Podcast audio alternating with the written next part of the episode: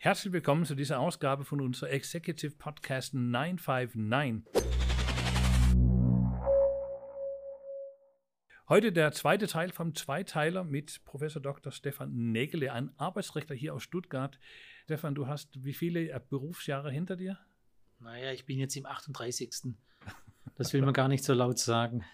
Na gut, aber ich meine, ist es nicht so, dass wenn man äh, im rechtlichen Bereich ist, nicht das Allerwichtigste ist, einmal diese, diese Street-Smart-Erfahrung mitzunehmen, ist nicht das Wichtigste äh, Value, das man anbieten kann als Rechtsanwalt? Naja, Erfahrung, Erfahrung ist wichtig, aber da geht es nicht mal mehr so sehr um die rechtliche Erfahrung, sondern die Erfahrung mit den Menschen, mit denen wir zu tun haben, um zu wissen, wie die ticken, wie wir mit ihnen agieren können, wie man Strategien entwickeln kann. Ja. Also ich, ich habe aus ähm, viele Gespräche mit, mit Kollegen von euch äh, gesprochen. Ich habe gelernt, dass wichtig, der wichtigste Satz für jeden Anwalt, das kommt drauf an. Und das ist für mich, also die, die es nicht sehen können, das ist alle euch da draußen. Der Stefan Heckle, der guckt gerade ein bisschen ermüdet in das Mikrofon. Ich glaube, das kann er nicht mehr hören. Für mich ist es in, tatsächlich sehr positiv, weil ich, ich, es kommt ja tatsächlich drauf an, weil rechtliche Fragen können ja so und so ausgelegt werden naja, ein Komma in einem Satz an der falschen Stelle und der Satz hat eine völlig andere Bedeutung. Und bei uns ist es halt genauso. Ja, ja. Deshalb kommt es in der Tat auch darauf an, wie ein Sachverhalt zu werden ist. Ja. ja und äh, es ist so, dass wir Juristen da nicht äh, zu einer Meinung gelangen ohne weiteres. Ich bin mit einer Arbeitsrichterin verheiratet, was klar ihr, was wir zu Hause für Diskussionen haben um äh, die Richtigkeit der Lösung. Ja, das kann ich mir vorstellen. Äh, wir haben äh, in unserer ersten Folge, wer das nicht gehört hat, ähm, da haben wir so ein bisschen bei das Thema Homeoffice haben wir äh, das Gespräch äh, erstmal ruhen lassen. Äh, da würde ich gerne weitermachen äh, in, in diese Folge, weil das Thema Homeoffice, wenn wir jetzt über Arbeitsrechten generell sprechen, das Thema Homeoffice, das ist ja ganz was Neues. Das ist ja, äh, das löst ja sicherlich Unsicherheit aus, sowohl auf Arbeitgeber wie auch Arbeitnehmerseite und so weiter. Wie ist denn dein Take auf das Homeoffice-Thema insgesamt? Wo stehen wir da im Augenblick? Ach, das Homeoffice, das kennen wir seit es IT gibt. Nur hat da halt niemand drüber gesprochen. Ich habe schon immer sogenannte Nachtsekretärinnen, die tagsüber ihre Kinder betreuen und dann halt äh, nachts die Diktate äh, schreiben. Das ist ganz normal. Die sehe ich das ganze Jahr nicht. Und das funktioniert schon seit sehr, sehr vielen Jahren so. Aber jetzt ist es halt modern geworden, weil wir zwangsweise ins Homeoffice geschickt wurden. Und jetzt kommt das natürlich in der Masse an und deshalb kommen jetzt auch die Probleme. Ich kann mir nicht vorstellen, wie viele Doktorarbeiten jetzt zum Thema Homeoffice gerade geschrieben werden. Da wird der Büchermarkt demnächst überschwemmt werden.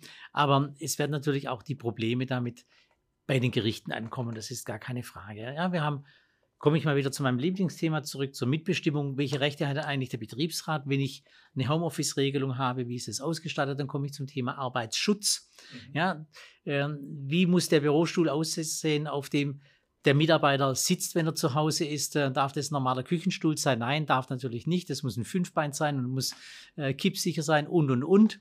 Was passiert dann, dann, wenn ich von meiner Küche, weil dort mein Laptop steht, zur Toilette gehe, dort umfalle und ist das jetzt ein Berufsunfall, wie wenn ich im Büro auf Toilette gehe oder ist das ein privater Unfall, weil ich zu Hause zur Toilette wie gegangen bin? wie wäre das dann konkret, wenn, das, wenn jetzt ein Mitarbeiter zu Hause sitzt und genau diesen Fall, was, was ist deine Einschätzung? Da habe ich, hab ich noch keine Lösung dafür. Die Sozialgerichte werden es irgendwann entscheiden, aber ich neige dazu, es mal als Berufsunfall zu qualifizieren, weil er ja während der Tätigkeit gegangen ist. Aber wenn jetzt die, ein Kind auf der Toilette ruft, ah. und sagt, hey, ich, da ist ein Problem bei mir und ich renne hin, dann mache ich sofort eine private ähm, Unterbrechung und dann dürfte wahrscheinlich der Unfall, der da passiert, nicht mehr von der Berufsgenossenschaft gedeckt sein. Liebe, liebe Zuhörer, da haben wir einen guten Tipp. Guckt, dass die Kinder nicht zu Hause sind. Ja. Und, und, und, das allergrößte Problem ist natürlich der Datenschutz. Ja. Denn zu Hause liest ja jeder mit. Ja, da sitzt die ganze Familie an einem Rechner oder an zwei Rechnern oder äh, es guckt mir jemand über die Schulter und ich habe da die geheimsten äh, Excel-Tabellen und Präsentationen auf dem Schirm,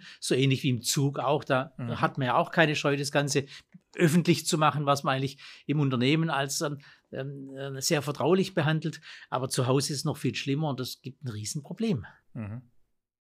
Ja, das ist äh, ein, ein, sehr aufuferndes äh, Gespräch, was man daraus machen kann. Wir haben ja, wir haben immer das, das Thema eher aus die strategische und digitalisierungstechnische Natur, wo die Unternehmen sich einfach nicht vorbereitet fühlen und die sagen, wie gehen wir überhaupt dahin? Und meinen auch, dass man Mitarbeiter zu Hause prüfen müssen, überprüfen müssen. Und ich sage, wo, also hier im Büro tun wir das sowieso nicht. Ich wüsste nicht, warum die zu Hause überprüft werden. Aber wenn es notwendig wird, irgendwie Maßnahmen einzuleiten, ist es natürlich wahnsinnig schwierig als Arbeitsgeber oder auch als Arbeitnehmer sich zu verteidigen, weil wer kann schon, wer steht auf meiner Seite, wer kann sagen, dass es richtig oder falsch ist? Nein, ich glaube nicht, dass das die große Rolle spielt äh, in, in, in der Praxis, ob wir jemanden überprüfen können oder nicht, weil Mitarbeiter, die im Homeoffice sind, sind weitestgehend selbstständig tätig. Wir haben natürlich Überprüfungsmöglichkeiten auf digitale Ebene. Wir schauen, was die machen. Man melden sich an im System, was machen sie im System. Das genau. kann ich ja alles letztlich abprüfen, ob die jetzt nebenher in der Nase bohren oder nicht, ist dann für den Arbeitgeber nicht so relevant. Nicht so relevant. Ja. Genau.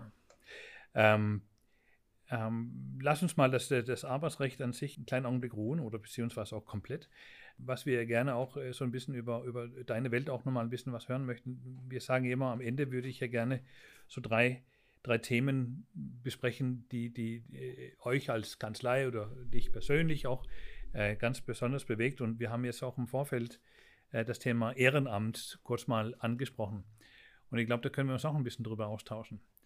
Du hast ja so ein Ehrenamt. Ja, ja, klar, ich habe ein Ehrenamt, ja. Ich bin Vorsitzender des Förderkreises Krebskranke Kinder hier in Stuttgart. Das ist eine große gemeinnützige Organisation, die sich um an Krebs erkrankte Kinder und deren Familien intensiv kümmert, auf unterschiedlichste Weise. Äh, wir haben einerseits ein sehr großes Haus am Herdweg, also genau gegenüber dem Kinderkrankenhaus. Dort können die Familien für die Dauer der Behandlung ihrer Kinder wohnen. Manche Kinder sind ein halbes, ein Jahr lang in stationäre Behandlung. So das heißt, wir haben dann die Familien bei uns, die Geschwisterkinder gehen dann hier in Stuttgart zur Schule. Ähm, wir sind natürlich auf der Station vertreten mit Therapeuten, Maltherapeuten, Musiktherapeut, Lerntherapeuten und und und. Das sind alles Dinge, die ähm, der Träger einer solchen Organisation nicht zur Verfügung stellt. Das stellen wir zur Verfügung, damit dort eine vernünftige Stimmung herrscht, damit auch Spaß ist, damit gelernt werden kann, damit Auflockerung stattfindet, damit auch die Eltern abgeholt werden in ihrer schwierigen Situation. Aha. Wir haben eine große Beratungsstelle, das nennen wir NIPO, Nachsorgeberatung. Das heißt, wenn die Kinder aus dem Krankenhaus kommen, dann beginnt erst die Katastrophe. Die Eltern sind die Familien sind zerrüttet.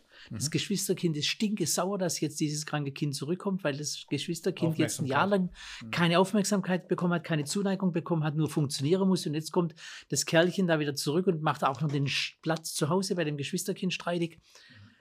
Dann geht es los, wie kann man das in die Schule integrieren, beispielsweise ein Hirntumor oder wir haben irgendwelche äh, Knochenkrebserkrankungen, fehlt Gliedmaßen, was passiert da alles? Und da haben wir gegenwärtig vier Sozialpädagogen beschäftigt mit unterschiedlichen Schwerpunkten, die da die Beratung für die Familien dann über Jahre übernehmen äh, und sich kümmern. Und ansonsten machen wir ganz, ganz vieles vom Nikolaus bis zu Ostern und ja, Weihnachten, was wie, dazu gehört. Wie viele Menschen beschäftigt ihr da, um, um das alles am, am, am Laufen zu halten? Das hört sich ja nach extrem viele Aufgaben an. Das sind ähm, die vier äh, Sozialpädagogen.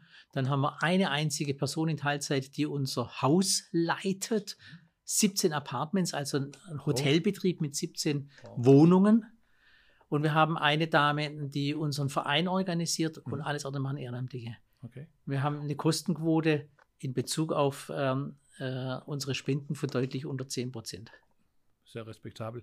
Ähm, das heißt, also jetzt kriegt, kriegt ihr dann nicht äh, von Land, kriegt ihr ein paar Millionen überwiesen, jeden ersten, sondern ihr müsst dann auf Sponsoren und äh, Spenden äh, euch verlassen. Wir bekommen nur Spenden. Es gibt niemanden, der uns äh, Zuschüsse gewährt, weder Stadt, Land noch sonst irgendwelche Organisationen, sondern es geht alles über Spenden. Und meine Frage, wenn ich rausgehe, ist, äh, was spendet ihr denn nachher? Ja, genau. Was wir auf jeden Fall mal äh, sicher gehen müssen, das ist jetzt auf jetzt in Verbindung mit das Interview werden auf jeden Fall auch die äh, Links und so weiter für sowohl die Kanzlei, aber sicherlich auch für die gemeinnützige Organisation unten drunter drauf gesetzt. Super. Äh, und der Aufruf an allen da draußen, uns dann dabei zu begleiten, äh, auch äh, das, was möglich ist, an so einer Organisation zu spenden, finde ich extrem hervorragend. Sehr, sehr gute Idee. Ich bewundere dich dafür, dass du dich dafür einsetzt. Ähm, das ähm, kann man gar nicht genug wertschätzen. Ich finde es, das Einzige, was ich ein bisschen traurig finde, dass, es, dass wir in doch so eine wohlhabende Stadt wie Stuttgart äh, nicht das von öffentlicher Hand von vornherein organisieren können.